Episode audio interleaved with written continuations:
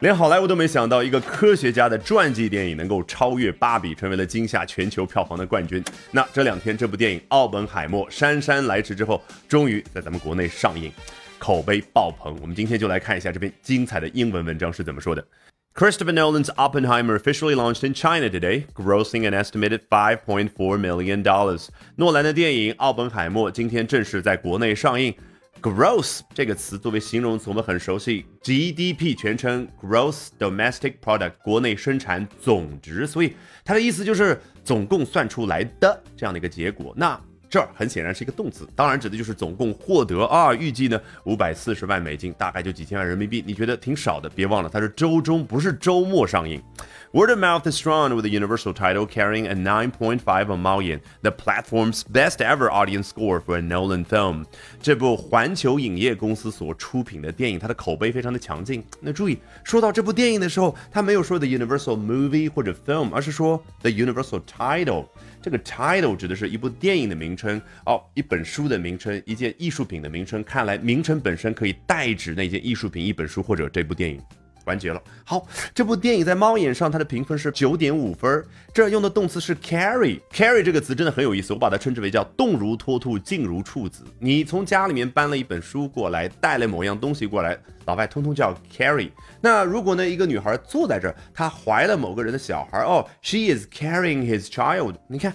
静态的状态。那如果有一栋大楼处在那儿啊，说大楼上面挂着谁谁谁大人物的名字，The building carries his name。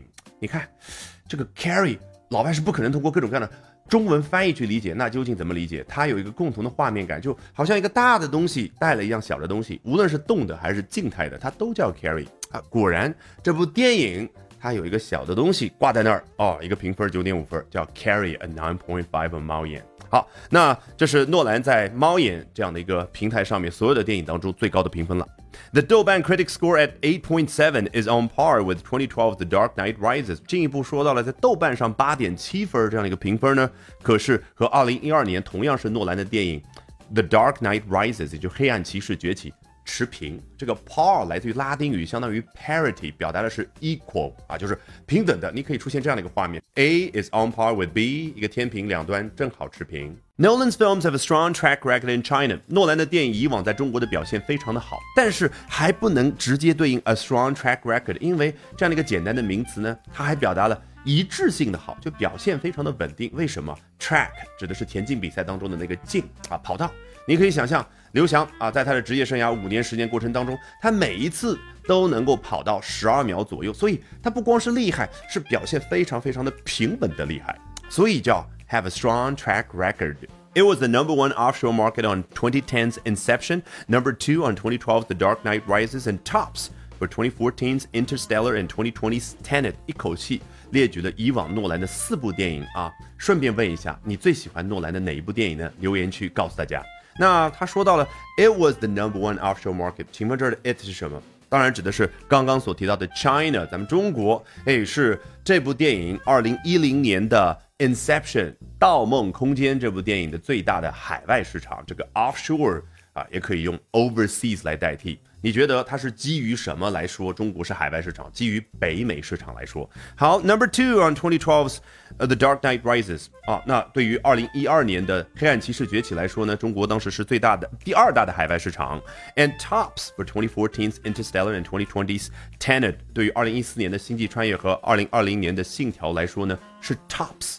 是不是一下就明白这儿的 tops 可是名词？好，一不小心学了这么多有趣的英文知识，关键特别有效。不相信，从头到尾我们裸听一遍。Christopher Nolan's Oppenheimer officially launched in China today, grossing an estimated 5.4 million dollars. Word of mouth is strong, with the Universal title carrying a 9.5 on Maoyan, the platform's best ever audience score for a Nolan film. The Douban critic score at 8.7 is on par with 2012's The Dark Knight Rises.